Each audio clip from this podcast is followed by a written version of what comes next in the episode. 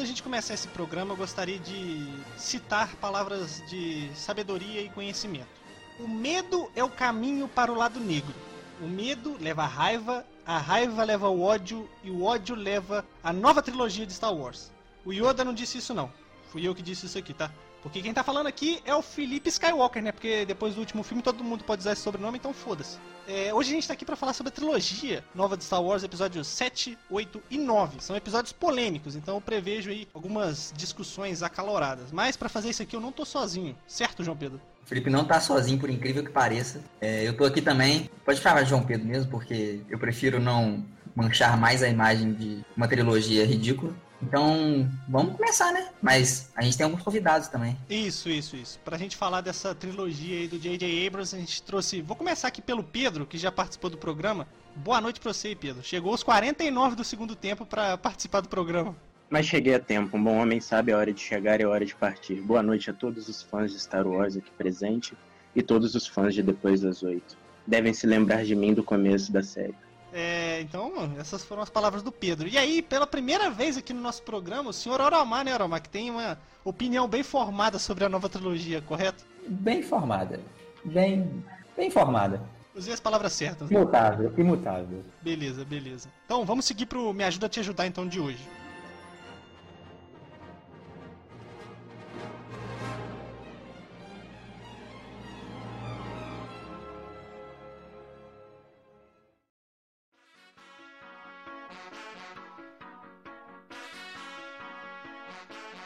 Olha, primeira pergunta do Me Ajuda a Te Ajudar desse programa vai vir de uma pessoa que se declarou anônima, então vou chamá-la de Anderson. O Anderson pergunta: Por que o Linux é mais rápido do que o Windows? Alguém aí pode ajudar o senhor Anderson? Você não usa um SSD, eu acho. Então aí a gente está falando com um perito na área, Roma. Você pode discorrer sobre o assunto? Não, na verdade, é uma pergunta muito ampla, né? Você tem que primeiro desenvolver o conceito de velocidade.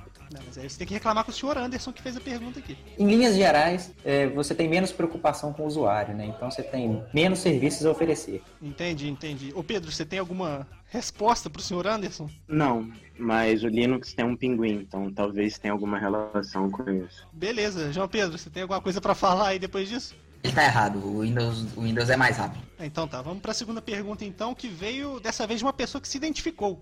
O Diego pergunta, senhores, PC gamer ou viagem de formatura? Nesse caso ele descreveu a pergunta dele para ficar mais fácil de responder. Seguinte, tô na dúvida se escolho entre um PC gamer ou uma viagem de formatura no ano que vem, depois que acabar a pandemia, se acabar a pandemia. É, o PC seria um PC intermediário e a viagem de 5 dias seria em Porto Seguro. Vou começar pelo Pedro. E aí? Bem, eu, Sumaturi, não passei de ano. Então eu acho que você pode ter certeza primeiro se suas notas estão legais aí. Então você vai de PC Gamer? Eu sugiro o PC Gamer. Nunca se sabe o dia de amanhã. Oralmar, você tem alguma opinião formada sobre isso? Eu sugiro largar de ser gamer.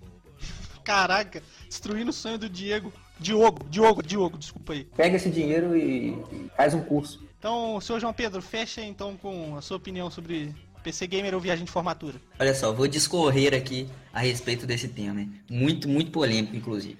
Mentira, não é nada polêmico, a resposta é óbvia. Escolha um PC Gamer. Mesmo que você não seja um gamer, você pode utilizar o seu PC Gamer para realizar outras coisas como edição de vídeo, é, utilizar programas é, para renderizar vídeo, imagem, etc. Porque o PC vai ser mais potente então, ele vai ser mais útil de uma forma ou de outra. E a viagem são só cinco dias, cara. Se você passar cinco dias dormindo no seu quarto, não vai fazer diferença alguma.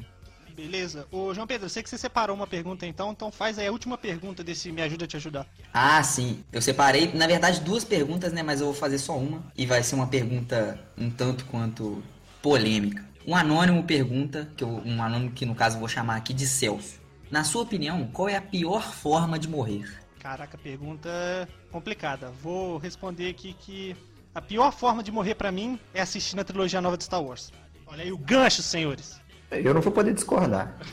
Viu? É um bom gancho. Na verdade, morrer na situação atual é ruim. Enquanto eles não cancelarem a nova trilogia, é ruim morrer. Não pode morrer. Concordo com suas palavras, acho que é terrível, terrível essa nova trilogia, mas hoje estamos aqui para conversar sobre isso, talvez mudar de ideia.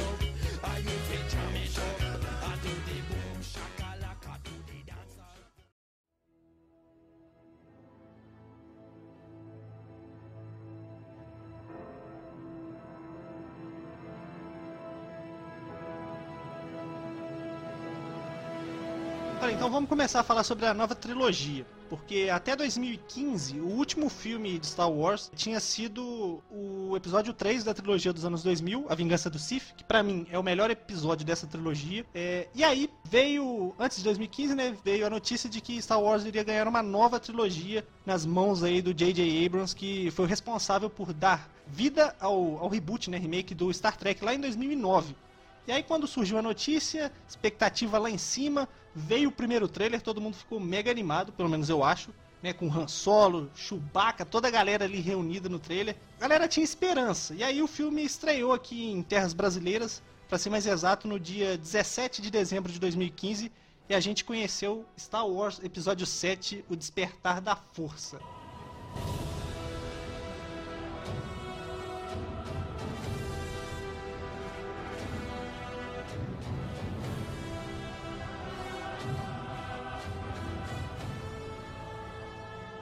Vou começar perguntando para os nossos convidados, depois o João Pedro complementa aí, se vocês tinham expectativa para o filme na época em que estava saindo muito material de divulgação, ou se vocês já. Assim, era difícil visualizar que essa trilogia seria uma decepção, pelo menos pra gente, mas lá no início, pelo menos, eu acho que tava tudo beleza, né? É, no meu caso, eu só antes do antes do primeiro filme ali, antes de sair o primeiro trailer, eu só tinha visto a trilogia original, eu nem tinha visto ainda a trilogia dos anos 2000. E eu gostava assim, mas eu não era mega fã. Só que aí quando eu fui vendo assim a galera, conhecendo todo mundo que gostava, eu fui me apaixonando mais, aí via a trilogia secundária, ainda pensei ah, a nova não pode ser pior, mas é, né, do que o primeiro filme ali, eu ainda gosto do terceiro, o terceiro é o melhor filme dessa trilogia. E eu gosto até mais do que o episódio 6. É, eu gosto muito do, do terceiro filme da segunda trilogia. E eu tava assim com uma expectativa, uma boa expectativa, porque eu comecei a gostar mesmo é, naquela época, um pouco antes do filme lançar. Para começar falando em questão de expectativas, eu estava com expectativa assim. Eu acho que todo mundo devia estar com um pouquinho de expectativa com esse filme. Tem duas formas da gente analisar o episódio 7. Uma é da ótica de quando ele foi lançado, de quem estava na expectativa, assistiu e depois teve uma ideia ali, um vislumbre do que foi aquele filme e do que seriam os próximos. Outra forma é olhando para ele junto com a trilogia toda. Para eu ser justo, eu vou analisar o episódio 7 de quando, do, do ponto de vista de quando ele foi lançado. Porque assim eu, eu falo menos mal dele. Ele, ele é defensável desse ponto de vista. A primeira coisa, eu não era o grande fã de Star Wars quando anunciaram o episódio 7. Eu já tinha visto todos os filmes, eu gostava principalmente do episódio 5, mas esse é um assunto para outro momento, né? Fiquei sabendo. Exato, exato. É, inclusive um parênteses aqui, fui enganado. Achei que eu ia falar da, da trilogia clássica. Não achei que eu ia ficar nervoso aqui de última hora. Não, só deixar, só deixar esclarecido que a gente vai fazer episódio sobre tanto trilogia clássica quanto trilogia dos anos 2000, quanto de Rogue One. Tudo bem, mas isso a gente começa do pior, né? E aí eu, eu, eu, a gente pode concordar. Então naquele momento eu fiquei. hum, Falei assim, poxa, vai lançar o filme. Então, semanas antes do filme lançar, o que eu fiz foi assistir todos os outros. Eu reassisti para lembrar de todos os detalhes que eu falei assim, poxa, agora é o momento de estar com Star Wars na cabeça. Péssima escolha. Vou falar dos acertos do filme primeiro. O primeiro acerto é voltar Star Wars depois de tantos anos. Esse é o- um dos poucos acertos. O segundo acerto do filme é em termos visuais. Em termos de visual, da trilogia dos anos 2000, da trilogia clássica e essa trilogia nova agora, essa trilogia consegue se aproximar muito bem da trilogia clássica. Tem aquele aquele aquele visual faroeste do, do espaço, aquela Sim. coisa de coisa meio de, de tecnologia meio é, avançada e ao mesmo tempo suja, é feita às pressas e tal. E na trilogia, o que a trilogia dos anos 2000 não conseguiu fazer, porque é um aspecto muito limpo, entende? E não é aquele aspecto Star Wars. É, essa é a palavra. É. O- o- e, e o filme acerta nisso. E os subsequentes também acertam. O filme tem um visual Star Wars.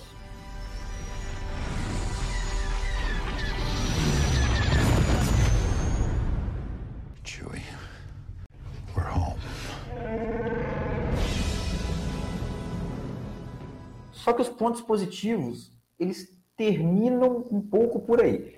Existem outros, como por exemplo, o filme consegue criar uma atmosfera de início de saga. Abre várias questões e muita coisa para ser que o filme não responde, que ele deixa aberto para ser respondido. Ele tem um, um arco próprio, apesar da gente já ter visto esse arco 500 mil vezes, esse é um ponto negativo. Mas os pontos negativos do filme são, são, são muito superiores. O primeiro deles, e que eu acho que é o crucial, é que o filme não se arrisca. O JJ, para os íntimos, ele não se arrisca em nada. O filme é uma, uma tentativa de cópia do episódio 4. Inclusive, todo mundo vai com a expectativa de ver, o, o como o Pedro falou, o Luke, né? O, o, trio original. E a gente vê pouca Leia, bastante Han Solo, o que é bom. Mas a gente vê, não vê Luke Skywalker, a gente vê Luke Skywalker no fim. O Luke Skywalker, ele é mais uma espécie de mestre Yoda. Ele, ele é preparado como mestre Yoda para ser para o próximo episódio. Eles preparam ele para ser o novo mestre Yoda. Acontece que no episódio 4 não existia Mestre Yoda, ou provavelmente ele nem existia na, na cabeça de George Lucas, né? E não tem essa preparação, mas o episódio 4 ele funciona como filme que fecha um arco porque naquele momento ele é, ele é disruptivo, né? Ele está criando uma história nova. Mas aqui a gente não vê nada novo, a gente vê uma cópia. Tem a Estrela da Morte ali, tem um vilão ali, que é, que é a cópia do, do Darth Vader, só que muito menos assustador. A gente tem um, um herói que descobriu por acaso, inclusive muito pior do que o. De forma muito pior do que o Luke descobre no episódio 4. A Rey tá lá e ela já é escolhida, aparentemente, naquele momento. A gente acha que ela é escolhida e que as coisas acontecem. E aí o mentor dela é o Han Solo e que faz um papel meio de Obi-Wan. Spoiler, alerta de spoiler, morre no final, muito parecido com o Obi-Wan. Então, assim, o filme é muito. É uma cópia idêntica, entendeu? Então, assim, Naquele momento eu entendi, eu falei assim, pô, os caras não quiseram arriscar, não é um bom filme, é um filme ruim, mas pelo visual, por ser Star Wars, pela atmosfera, naquele momento eu aceitei. Falei assim, poxa, os caras querem criar uma atmosfera. Agora, olhando depois, falei assim, beleza, não tem defesa, o filme é uma porcaria. Não conseguimos capturar o droid em Jakku. Ele escapou em um cargueiro coreliano, modelo YT. O droid roubou um cargueiro? Não exatamente, senhor. Ele teve ajuda. Não temos confirmação, mas acreditamos que FN-2187 possa ter ajudado na fuga.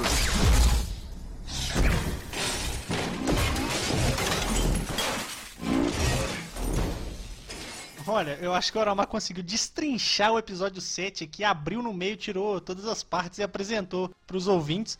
Mas eu vou voltar num ponto que você falou, Oromar, do episódio 4. Eu acho que ele funciona tão bem em ser fechado assim, porque ele foi criado como um episódio único, tanto que quando lançou era só Star Wars.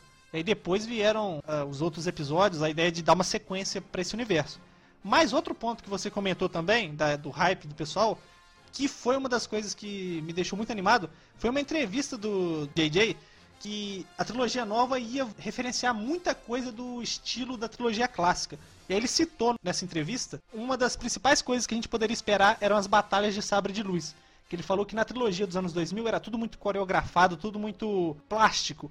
E ele ia tentar fazer uma luta que ficasse no meio termo entre isso e aquela batalha mais física, eu acho que esse é o termo, da trilogia clássica, que não tinha tanta, tanto malabarismo, tanta sincronia. Não sei se vocês conseguiram entender. Eu vou levantar um ponto aqui pro João Pedro também falar sobre o episódio, que é o seguinte, o Orama falou que esse episódio traz o trio original, mas ele apresenta o trio novo aí que deu as caras por todo por toda essa trilogia, que é a Ray, o Finn e o Paul. E aí um ponto também pro João Pedro comentar é o seguinte, nos trailers, a galera tava com uma, uma expectativa muito alta para saber quem que era, quem que ia ser, né? Nesse caso, o portador da força. O trailer ele meio que deixava entender que o fim é que ia desempenhar esse papel, mas chegou no filme e acabou que foi a Ray. Eu, eu concordo com vocês e acho que o principal ponto a respeito desse aspecto aí que foi levantado pelo Felipe aí sobre o novo trio, que, seria uma espécie de substituição do trio original, ele não é tão carismático e original. Eu acho que todos os aspectos do, do, do, novo trio, eles, eles tentam referenciar o tempo todo o, o trio original sem,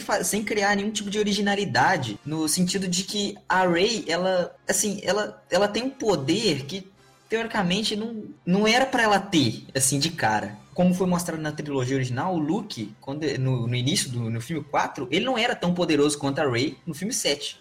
E eu acho que um ponto muito negativo também, que foi não, não refletiu tanto nesse primeiro filme da nova trilogia, mas que foi refletir muito mais para frente, o que tornou os filmes posteriores piores do que o filme 7, é, foi o não desenvolvimento de um, um vilão que seja uma, uma grande referência, um grande vilão. A tentativa de desenvolver esse novo vilão foi basicamente uma pessoa que se espelha no, no Darth Vader, que não existe mais na, no, no universo, já morreu. Inicialmente ele não tem motivação para isso, ele não tem, não é apresentado para nós, tipo assim, é, ele como tendo um passado horrível ou sendo uma pessoa muito poderosa a ponto de que o poder tenha invadido a própria mente, corrompido o caráter do, do personagem. E acaba que esse vilão fica muito fraco, muito superficial. É um vilão que foi muito forçado. Só pra deixar claro que você tá falando do Kylo Ren, tá? Só pra deixar claro. É, esse nome de merda aí também. Não, eu vou discordar é. disso aí. Eu vou discordar porque eu, eu acho que trio novo, tanto a Rey, o Finn e o Paul, eles são legais, cara. Eles, eu, eu discordo um pouco disso, acho que eles são legais. Principalmente no primeiro filme, a relação da Ray com o Finn. Só que eu acho que o Poe ele é jogado meio que de escanteio. Ele tem participações ali cirúrgicas no filme, mas a relação dele com os outros dois, pelo menos nesse primeiro filme, ele é bem mal feita. Mas eu discordo totalmente do Kylo Ren, porque para mim o Kylo Ren ele é o melhor personagem dessa trilogia, cara. Ele é um personagem muito foda. Mas concordo que no primeiro filme a motivação dele era meio bosta, era só tipo assim, quero ser que nem o Darth Vader. Sim, eu acho que tem esse problema com Kylo Ren, mas eu ainda gosto dele, admito que eu gosto dele um pouquinho no primeiro filme, e eu acho que a evolução dele é boa, pelo menos para mim, uma das poucas coisas que salvam na nova trilogia é o Kylo Ren. É, o filme ele claramente não teve um planejamento para trilogia, mas eu sinto que o JJ, às vezes ele pensava em talvez uma futura redenção do Kylo Ren, e assumir o Mestre Snoke como grande vilão. Então eu acho que é, nesse primeiro filme, às vezes ficou um pouco perdido em quem é, é muito vilão dessa história. Vai ser o Ren no futuro? Vai ser o Mestre Snoke? Ele ficou um pouco nisso, é, nesse vão ali, até que quando o Kylo mata o, mata o Han Solo, a gente começa a enxergar ele como um grande vilão. Mas eu acho que essa questão do vilão é uma das maiores problemáticas assim também dessa nova trilogia.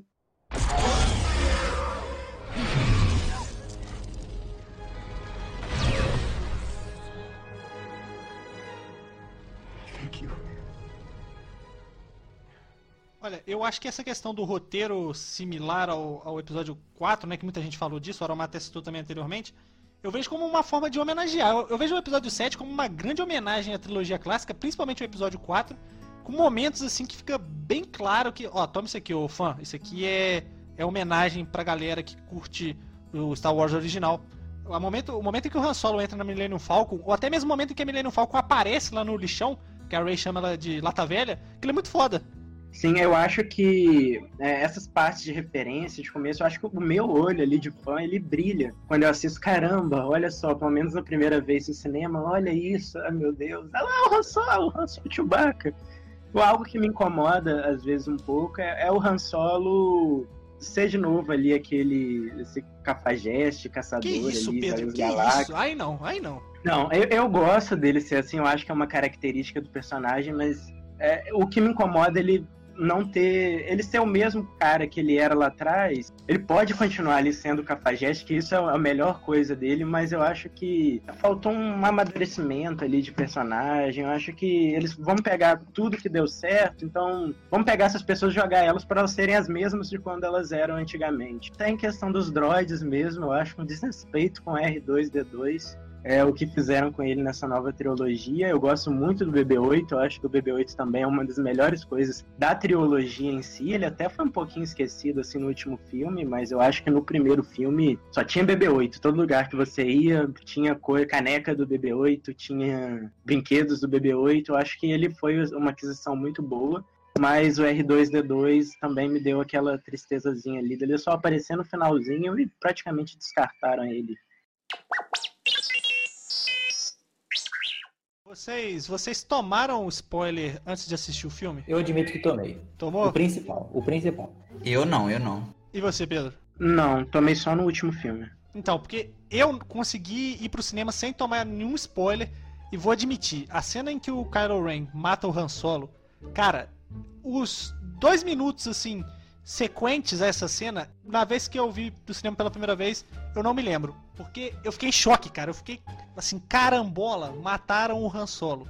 O que, que vai acontecer daqui pra frente, cara. Os caras não fizeram isso. Eu acho assim corajoso você matar um personagem antigo, mostra que você tá tentando fugir. Mas eles praticamente copiaram tudo do antigo. Aí no finalzinho, ah, pra não falar que a gente fez tudo igual, mata alguém aí. Isso me incomodou muito porque, caramba, você não reuniu o trio original ali, você matou ele antes de, dos três se encontrarem. Então, é isso que me incomoda mais. Não é só a morte dele, eu acho que é, é corajoso. Mas você tem que saber o momento certo. Eu acho que foi precoce. Olha, pra gente fechar então o episódio 7, vou falar aqui quesitos técnicos. O episódio 7 teve no IMDB uma nota de 7,9 de 10 e no Rotten foi bem aceito. Tomou 93 por parte dos críticos e 86 por parte do público. E olha só, esse foi o filme melhor avaliado aí da, da trilogia. Já vou adiantar aqui que para mim é o melhor dessa trilogia nova, mas a gente tem que agora descer fundo na merda, porque a gente vai entrar no episódio 8 e depois eu não quero nem pensar o que a gente vai fazer com o episódio 9.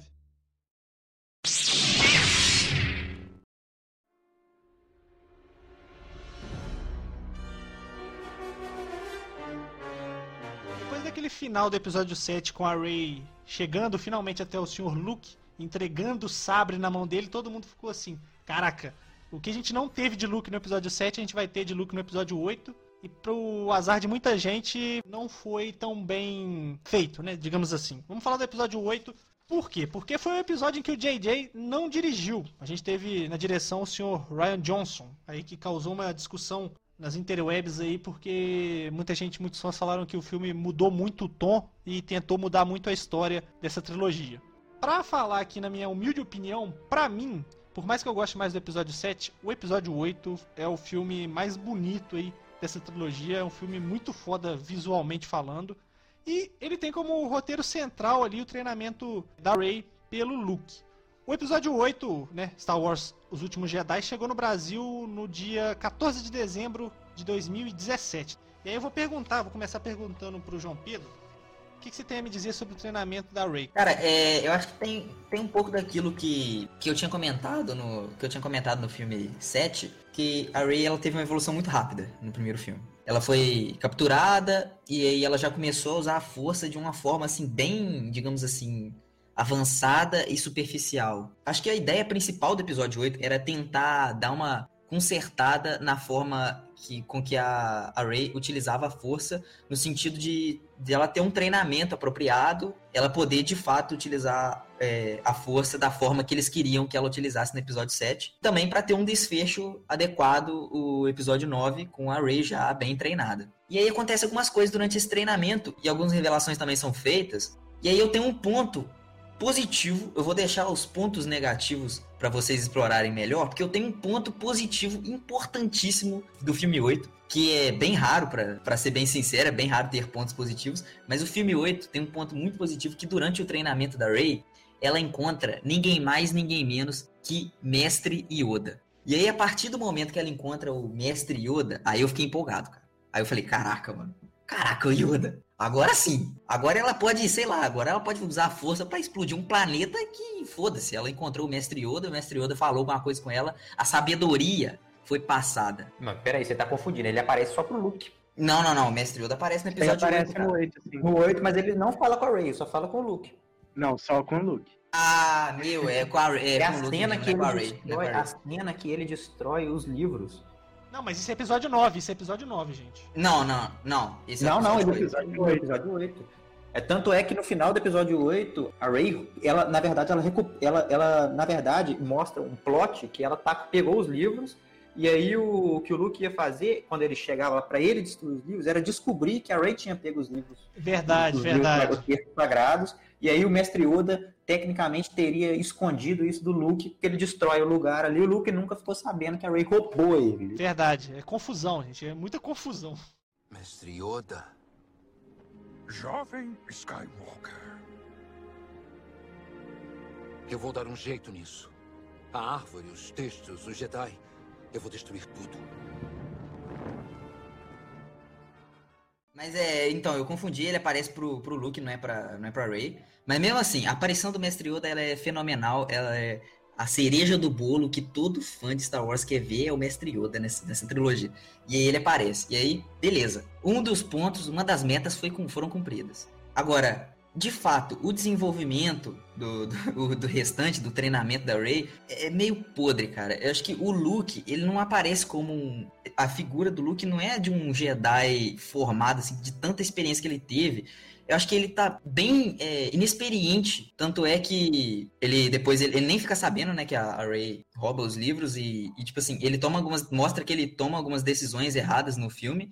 E eu acho que, tipo, isso não é o que a gente esperava do Luke. A gente esperava do Luke, tipo assim, uma figura bem a lá Mestre Yoda, de um Jedi experiente que vai passar pra Rey a forma correta de se utilizar a força, que ela vai aprender de fato é, os ensinamentos básicos que ele mesmo aprende com o Mestre Yoda na trilogia clássica. Mas é, de resto é isso que eu tenho a comentar. Não vou me aprofundar muito nos grandes defeitos, não. Muita gente fala que esse filme foi basicamente uma grande desavença criativa entre o Ryan Johnson e o J.J. Abrams, porque eles tinham visões diferentes pro Luke Skywalker nessa trilogia. Tanto que a primeira cena do filme, quando o Luke pega o sabre de luz, é jogar fora. E aí depois, no episódio 9, o J.J. meio que tenta passar um pano ali, corrigir isso, falando que um sabre de luz, né, uma arma Jedi, ela deve ser tratada com, com respeito. Realmente no cinema não gostei muito do filme, mas eu acho que o episódio 9 melhorou ele um pouco.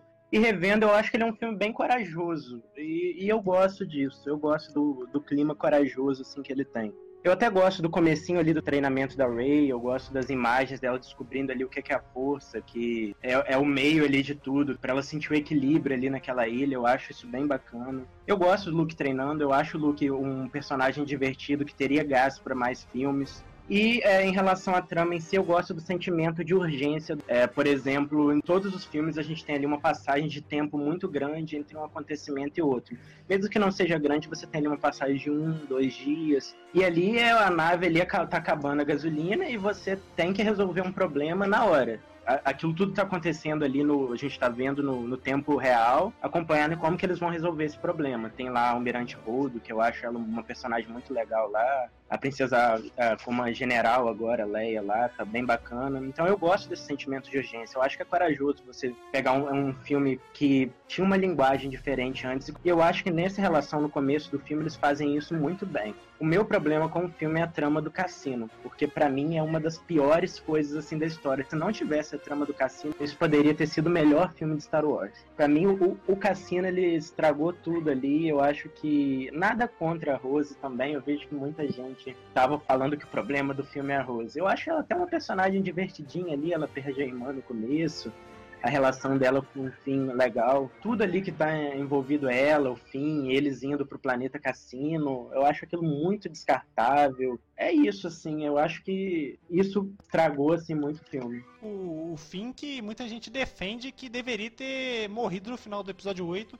né, deveria ter sacrificado ali naquela batalha. Nossa, aquilo ali teria sido um sacrifício lindo. É, voltando a falar em questão de visual também, o visual do episódio 8 ele é um dos mais bonitos assim, de toda a franquia. A fotografia dele, as naves passando ali no planeta riscando o chão de vermelho, a batalha do Luke ali no final. Então eu acho que ele é um filme muito bonito.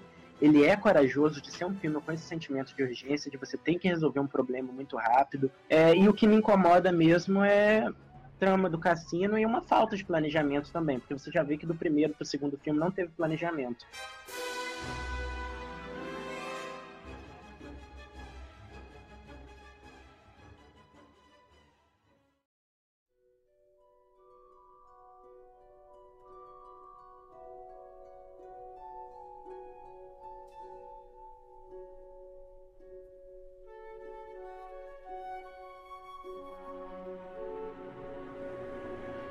Hoje, revendo o episódio 8, eu acho que ele é um bom filme. Eu ainda gosto mais do episódio 7. É, para mim, o que estraga mesmo ele é, são as cenas do cassino. Eu lembro que eu vi esse filme, acho que com vocês mesmo, e na metade do filme eu comecei a bater papo assim com o João Pedro no cinema. A gente começou a rir do, das coisas que estavam acontecendo ali em tela, porque teve um ponto também muito ridículo algumas coisas. Então, em minha defesa, em minha defesa, eu eu estava de fato batendo papo com o Pedro, tá? Olha, eu acho que o Pedro deixou bem claro que ele não gosta da cena do cassino.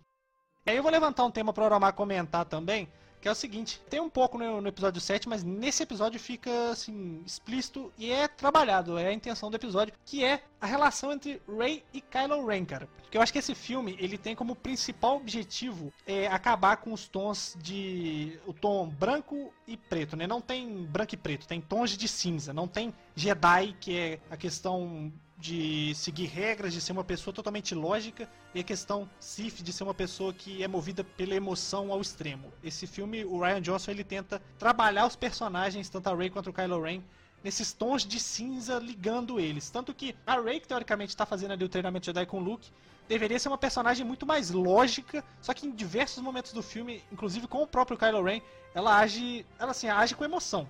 E o Kylo Ren o contrário, que é um cara que é treinado ali pelo Supremo Líder Snoke, que para mim, eu volto naquele ponto do João Pedro, é, essa trilogia ela tem mini vilões, mini boss, e aí o Kylo Ren é aquele cara que teoricamente deveria ser pura emoção, pura raiva, puro ódio. Em vários momentos do filme ele age logicamente, cara. Então é um ponto assim que foi, na minha opinião, foi bem trabalhado de início, mas depois ficou sem sentido, porque eles mataram o Snoke e teoricamente acabou. Antes de responder a pergunta do Felipe, sobre o relacionamento da Rey e do Kylo Ren, que é um, um, dos principais pontos no filme, eu gostaria de dizer que, para mim, é uma opinião polêmica. Já vou, já vou, eu vou largar na roda aí. Não, esse programa é polêmico, não é para isso. Esse é o melhor filme da nova trilogia. Caraca, aí foi polêmico ao extremo. Não tem condições. E eu, eu explico por quê. Esse filme é muito bom por si só. Se você esquecer, se você tirar o nome Star Wars e colocar assim, o último Jedi no filme, esse filme é muito bom. Ele tem um visual bom, ele tem uma história baseada em subversão de expectativas, em baseadas em várias quebras de expectativas subsequentes. Não vou julgar se essa quebra, se essa técnica, né, se esse estilo de fazer um filme é bom ou não. Funciona, senão não existia como técnica. O que eu vou dizer é que esse filme, como fora, como algo de fora do universo de Star Wars, ele é muito bom não muito bom. Não é, não é o melhor filme que eu gostaria, não é o melhor filme. Tipo assim, ele depende de toda a trama de Star Wars para funcionar, mas ele é bom. Como parte integrante do universo Star Wars, ele é horrível, ele é péssimo. Polêmico. É. Ele, ele, eu entendo, ele subverte tanto as expectativas que ele subverte os próprios conceitos estabelecidos pelo universo. Então os Jedi são subvertidos, os Sith são subvertidos, né? No caso ele não tem mais Sith, mas eles são subvertidos a relação com a força é subvertida, o modo como a força opera é subvertido, tudo ali é subvertido. Inclusive a força, que é o ponto central ali, que, que ajuda a manter a Rey se comunicando com o Kylo Ren. Na verdade, eles não se comunicam porque eles têm uma ligação com a força. É que o supremo líder Snoke que está fazendo eles se comunicarem, né? Sim, sim. E, e não precisava disso, não precisava. É uma, é uma, é uma questão, o Ryan Johnson outra vez quebrando a expectativa, porque o Darth Vader, assim que revela pro Luke que é o pai dele, eles se comunicam telepaticamente e a partir daquele momento eles têm essa comunicação, né? eles têm essa ligação pela força. E, isso, e a força faz isso naturalmente, não é porque eles querem. Tanto é que o Luke não consegue se esconder do Vader e o Vader não consegue fazer o contrário.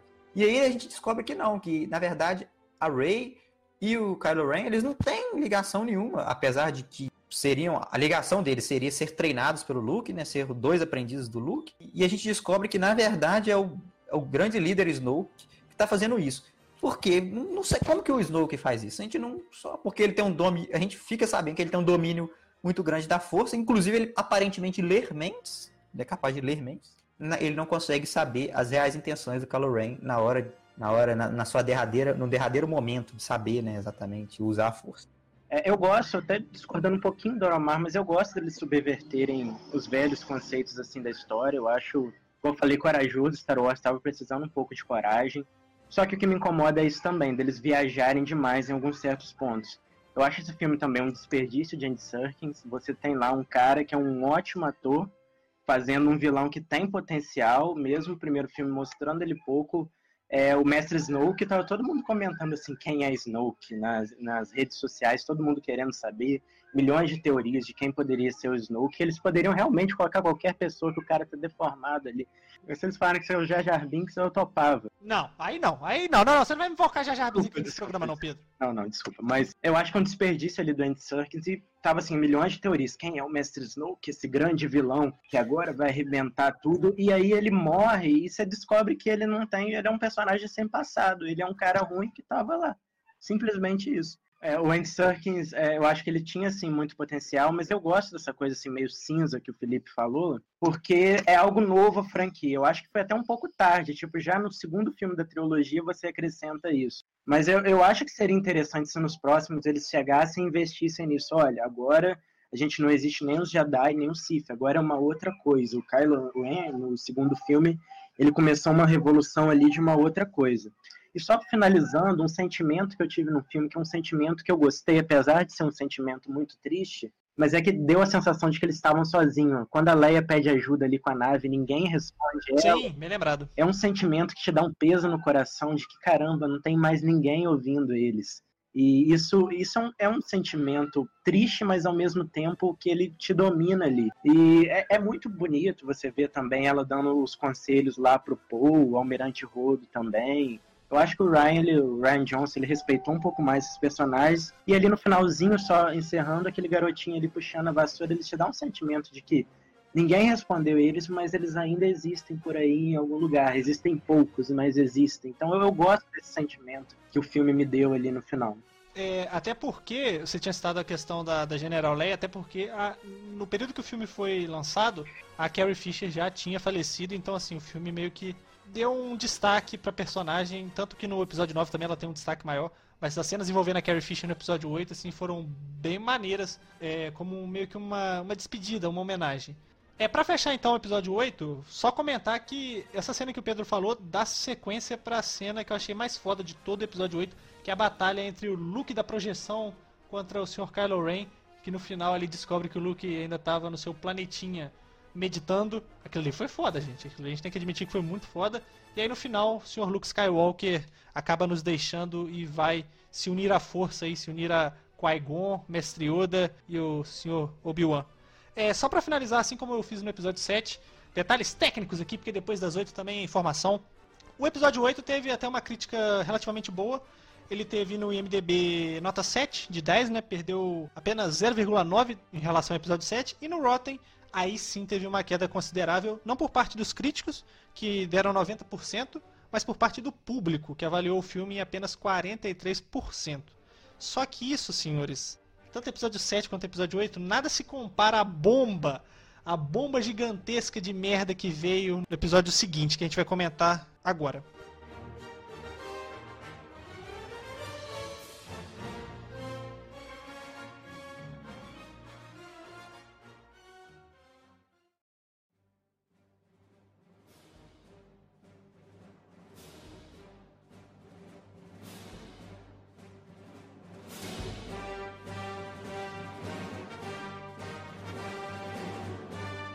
Olha, eu acho que todo mundo já ouviu aquela frase nada tá tão ruim que não possa piorar. Só que essa frase ela é verdadeira e ela se aplica a Star Wars, infelizmente. E aqui, antes da gente começar a falar sobre o episódio 9, vou falar que tem uma galera que realmente gosta do episódio 9, né, da Ascensão Skywalker, e eu invejo vocês. Eu invejo do fundo do meu coração vocês, porque eu queria ter gostado. Eu queria ter saído do cinema assim, caraca, que parada sensacional. Eu invejo vocês, tá? Então, vamos começar aqui.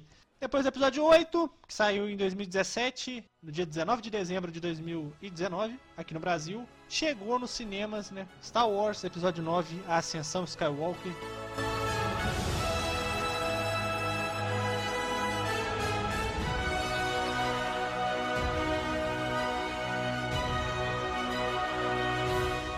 Uma galera torcendo o nariz, outra galera ainda esperançosa.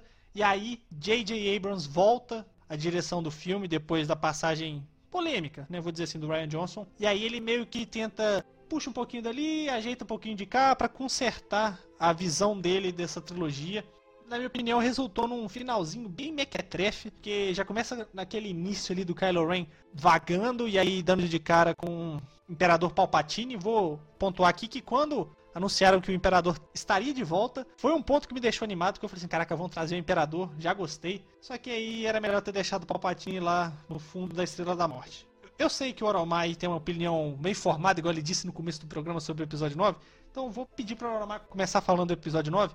Só que eu vou fazer diferente. Nos dois episódios eu falei a ficha técnica. No final eu vou falar aqui no começo para embasar o comentário dos senhores. O episódio 9 foi bem abaixo nas críticas e teve no IMDB 6.6 de 10. No Rotten foi surpreendente, porque se o episódio 8 foi aclamado pelos críticos e achincalhado pelos fãs, o episódio 9 virou a mesa. Teve 51% de aprovação pelos críticos e 86% pelo público, cara. Igual eu falei, eu invejo essa galera que gostou.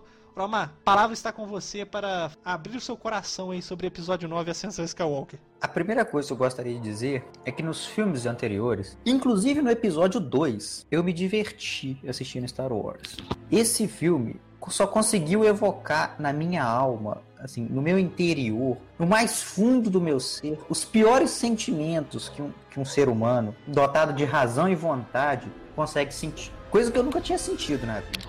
Caraca, pesado. Esse filme é, sim, se eu tivesse que definir as piores duas horas da minha vida, com certeza esse filme está no top 1. E minha vida é muito boa, né? Vocês devem estar pensando para a pior coisa do, da minha vida ser um filme, né? A minha vida pode ser até boa. Mas se vocês assistirem e vocês forem dotados de uma massa cerebral, massa encefálica, que funcione corretamente dentro dos parâmetros da normalidade, vocês vão ter a mesma sensação que eu. Eu vou falar só de uma coisa do filme. Eu não vou falar de tudo, porque eu não, eu não, eu, só de lembrar já me dá dor de, dor de cabeça, enxaqueca, dor nos olhos, vontade de sair correndo do cinema, e eu nem tô no cinema. Essas coisas todas vêm assim. Palpatine. Palpatine. O segundo maior vilão de toda a história de Star Wars. O maior vilão da trilogia dos anos 2000. A representação do mal, do lado negro da força, do personagem que só pensa em poder o poder pelo poder. Aquele personagem que é ruim. É o mal por si só. A encarnação. O, Palpatine ele é mais mal do que o, nas repre, as representações cristãs do diabo. O diabo é um anjo caído, o Palpatine não, ele é mal. Desde o Caraca! O, o Palpatine ele tá lá. Ele é construído pelo George Lucas para ser, pra ser a referência daquilo que as pessoas odeiam. Ele tá lá para ser odiado. Ele tá lá para ser o próprio ódio. E aí o Palpatine se mostra na trilogia original como o grande vilão, aquele que pelo poder trai Darth Vader e tenta colocar Luke Skywalker do lado negro da força, que é a grande mente por trás do Império, que é o grande ditador. Na trilogia dos anos 2000, o grande estrategista, frio, calculista, derruba todos os Jedi, toda a ordem, a ordem no seu ápice, engana, e aí agora Palpatine, que não demonstra emoção nenhuma, tem filhos e netos. Palpatine que nunca se relacionou com ninguém, a não ser por poder, teve uma relação carnal com algum ser que a gente não sabe o que, é, porque ele tá deformado. O homem, na, o homem naquele estado. Isso é sacanagem, não tem como ficar sério com isso não. Não, isso é sério. Eu, gente, eu tô, tô me segurando para não explodir. Isso é sério. Se, se minha cabeça tivesse os buraquinhos que o Majin Buu tem na dele, eu tá, tá saindo uma fumaça aqui agora. Palpatine tem filhos. Palpatine teve relações carnais. Gente, isso é absurdo por si só. E mais do que isso, os filhos deles são boas pessoas. O cara que engana a galáxia muito distante daqui e não consegue educar os próprios filhos. O cara que engana a Ordem Jedi não consegue dar a educação que ele dá para os próprios filhos. Não, deixa eu, deixa eu falar. Agora eu vou falar. O cara tá no ódio. Pior ainda, o cara tenta roubar filho do filho dele, tenta roubar o neto dele e não consegue. O cara é o imperador. O cara se tornou imperador enganando na estratégia, estratégia, ali, ó, na enganação, na subversão das mentes, no controle, na lábia. E aí ele tem neto. E mais, o neto dele é uma menina, claro, ela tem a força, né? Porque o Palpatine é extremamente poderoso, todo mundo sabe disso. Ela tem a força, mas o sangue dela é bom. O sangue dela é bom. Mas isso não é a pior coisa, não. A pior coisa é que esse homem, esse cara que eu falei tudo, ele não morre. Ele não morre. Teve toda uma profecia envolvendo Anakin Skywalker, Darth Vader e ser matar o, o Palpatine, acabar com o lado negro, restabelecer o equilíbrio e pum, o Palpatine tá vivo. Na verdade, ele nunca morreu, nunca morreu. O Palpatine ele sempre tem um plano, ele tinha um plano de contenção, ele tinha clones de si mesmo. Ele previa a própria morte e ele tá lá, firme e forte, com a mesma. Ele fez um clone, ele nem para fazer um clone mais bonitinho, ele fez aquele clone merda, com aquela cara de merda dele. Nem para fazer com a cara original dele na, na, trilogia dos anos 2000. Tinha que fazer com aquela cara de quem, de quem chupou limão e não gostou, né? Aí fez aquele clone, sem corpo lá, desalmado. Palpatine volta. Como? Ninguém sabe. What could you give me? Everything plano de contenção foi colocado em ordem. Ele tinha seguidores que aparentemente ninguém pôde destruir, que ninguém sabia. Ele fez um exército de estrelas da morte que voam pelo espaço e tem tamanhos da Millennium Falcon. O que, que ele faz? A primeira coisa que ele faz? Entra no grupo do Zap Zap da família e manda: Galera, voltei. É isso que ele faz. Ele, ele, ele fala: Galera, voltei. TBT de quando eu era o imperador. Não tem como levar isso a sério. Não tem como. Eu não, eu não quero falar sobre mais nada. O J.J. Abrams, eu não sei nem o nome dele. Não quero saber. Não me conta, não me conta. Tá bom, tá bom. Não, conta, não. não é mais meu amigo, não é mais íntimo. Ele não vai mais na sua casa, não. Ele, não, ele, ele é a criação do Palpatine. Ele sim é a criação do Palpatine. Ele é alguém que eu não quero tomar. Eu tomo café com o Palpatine, mas não tomo café com o JJ. Vou deixar bem claro.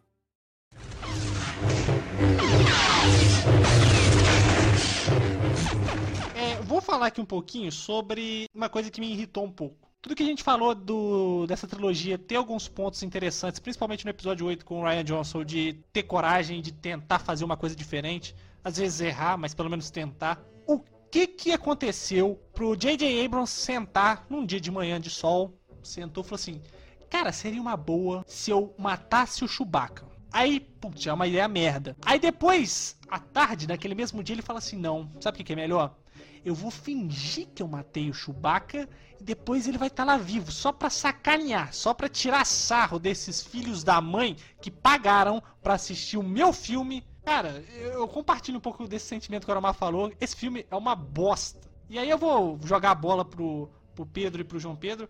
O que aconteceu com aquela toda aquela sequência no deserto de Rey, Chewbacca, Finn, até a aparição do Lando? Que merda que foi aquela, cara? Cara, é, primeiro, primeiro tem uma, uma errata aí para fazer pro, pro Oromai que falou que o filho, a neta, no caso, do Palpatine é boa. Não, mano. Quem tenta explodir o Chewbacca numa nave não é bom. Bom ponto, bom ponto. Não é ah, bom. é bom então... sim. No filme do JJ é bom.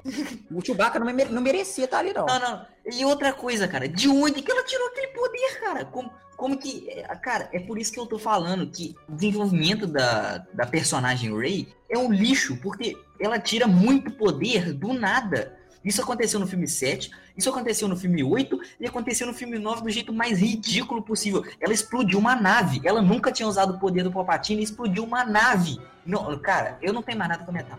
Não, a cena do deserto, ela sai, ela aquela sequência em que o Kylo Ren tá tipo veloz e furiosos vindo na navezinha dele e a Rey tá lá esperando ele. Cara, aquilo ali, pra mim, é vergonha alheia. Eu sei que o Pedro tem uma opinião sobre essa cena, então vou deixar ele falar. É, eu acho que o Oromário assim já falou tudo, eu nem sei mais o que dizer depois dele, porque eu concordo plenamente com cada palavra. Só falando um pouquinho sobre a cena do deserto, mas eu não sei se vocês já viram aquele meme do cara que lá na, na Pororoca, com a água chegando, ele ali de é, o Richard, aberto, o Richard. O mar tá dentro.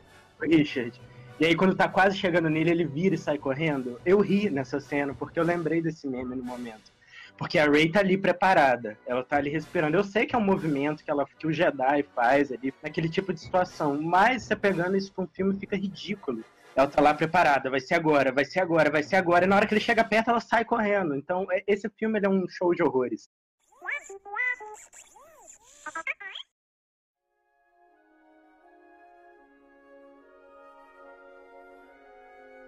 No final, na hora que ela encontra com o Palpatine, ela chega lá querendo matar ele. Não, ele não tá na hora ainda não. Aí depois ele quer que ela mata. Aí ela não quer matar mais. É tipo assim, me mata agora, agora eu não quero. Não, agora você pode, mas agora, agora eu vou matar. Não, agora, agora não. Ah, agora eu vou. Não. Foi essa sensação de que eu tive ali no final. Agora ela vai me matar. Aí o Ray, não, não quero matar você. Ah, então ela não vai me matar, a Ray vai lá e mata ele. Então é, é, é ridículo. O episódio 9 é ridículo. Tenho a sensação de também. Sensação não, é claramente a falta de planejamento de tudo que veio lá atrás. Se você pegar qual seria a história desse filme se a gente não tivesse, não soubesse nada assim da história dele hoje. Você matou o seu vilão principal. Tecnicamente o Ben já estava ali um pouco mais bonzinho, seria só trabalhar um pouco mais com ele, mas ele não é um vilão. Ele já não terminou assim para sustentar um filme inteiro. Como que você trabalharia com ele? A Ray já estava totalmente desenvolvida ali no episódio 9, porque ela desenvolveu tão rápido que ela já estava pronta. Então, que história que a gente ia contar ali no, no episódio 9? É, não tem história. Então, é essa sensação de que eu tive. Você não tinha tem história. história. Tem história. Sabe qual é a história? Aí você vai e inventa uma. Não, a história é tentar tirar a mente do C3PO, cara faz um momento mega reflexivo. Não, o C3PO vai perder a mente, não. Aí ele, não, eu faço isso, deixa eu dar minha última olhada aqui pros meus amigos. Que amigos, cara? Seu amigo é o Luke, seu amigo é o Han Solo, o R2, beleza. Aí depois o, o, o C3PO perde a memória, pum. Aí depois ele volta com a memória original dele. Fez backup, que bosta é. Não, não, não, não. eu tô. Eles tinham um backup ali, então, tipo, já tinha o tempo todo. A gente ficou ali chorando. Chorando não. Esse filme é covarde. Esse filme é covarde. Ele não tem coragem. What are you doing there, 3PO? Taking one last look, sir. At my friends. No, God! No, God, please, no! No! No! No! Toda essa sequência ali com a Rey e o Kylo Ren, depois eles lutando, os Cavaleiros de Ren, aquela parada de passa o sabre pra cá, joga o sabre pra lá, pega o sabre daqui, corta fulano de cá. Um ponto assim, pequenininho, pequenininho de coisa que eu achei legal no meio desse lamaçal de merda foi quando tá tudo na merda, o Palpatine vai vencer, a esperança já acabou, o mundo já era. Aí o que que acontece? Chega lá o, o, Lando com a Millennium Falcon. Pelo menos, assim, eu falei assim, tá, legal, gostei, mas mesmo assim é muito fraco, velho. Quando chega todo mundo ali para ajudar, igual o Pedro falou antes, que fica aquela sensação no final do episódio 8, tipo assim, eles não estão sozinhos, ainda há gente que pode ajudar eles, que também é trabalhado nesse filme, tipo, não, eles precisam de, de ajuda, será que eles vão conseguir mais gente para se juntar à causa? E aí no final a galera chega. Eu achei legal, mas muito fraco. O Paul Dameron foi jogado de escanteio. O fim depois tentando estourar aquela parada lá na nave não faz sentido algum. É outra coisa totalmente sem sentido, aquela garota assim no final de que ninguém sabe de onde ela apareceu ali. Eu quero achar meu pai, o Lando olhando para ela, falando assim, nós vamos achar. Que parada sem sentido, velho. É, o único ponto positivo, se é para falar um rapidinho, é, a única coisa que eu gostei assim nesse filme foi a cena da luta da Rey com o Ben na, no, na Estrela da Morte ali no mar. Eu acho aquela cena visualmente bonita. Ah, é, eu não mais. Eu acho assim, é, é, só isso, só isso que eu acho, só a batalha deles visualmente bonita, mas se pegar o contexto é horrível também. Mas visualmente é porque eu não lembro de nada assim num mar agitado envolvendo Star Wars, sabres de luz. Então era alguma coisa que eu queria já ver que eu vi lá nos trailers e na hora eu achei bonitinho visualmente. Você podia ter resolvido isso, cara. Você podia ter resolvido isso pegando a a luta entre Anakin e Obi-Wan no planeta de lava e trocado a cor da lava para azul, cara. Não tinha problema nenhum. É exatamente, exatamente. Ia ter cambalhota, que é muito melhor. É, isso é verdade. Por mais que eu ache um pouco das lutas da trilogia dos anos 2000 um pouco exageradas demais nessa questão de cambalhota, a luta do episódio 3 é foda pra caramba.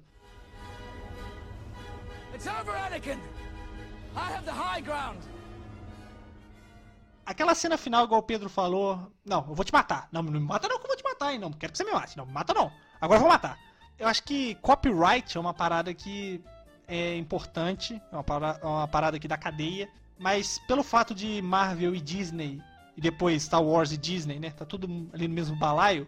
Cara, não ficou muito legal copiar a frase do Tony Stark, eu sou todos os Jedi. Eu achei que ficou uma bosta aquilo ali.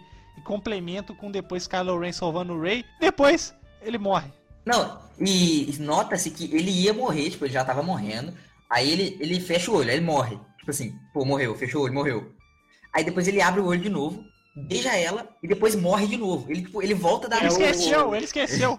é, não, não, não posso morrer sem beijar ela. Eu esqueci, eu esqueci meu papel aqui, peraí. Aí ele volta. Só mais um detalhe também. É, só mais um detalhe, porque eu tava vendo o episódio 9 outro dia com meu pai pra falar aqui no Depois das Oito. E nessa cena, última cena final do Palpatine, meu pai tava assim, ah, vai ser agora. Não, peraí. E eu, eu não reparei que o Palpatine ele fala ali quase uns 15 minutos. Ele tem uns 15 minutos de texto antes dele fazer alguma coisa. Fica chato pra caramba esse final. Então, é só mais um detalhe, eu fiquei com vergonha de ter visto esse filme com meu pai.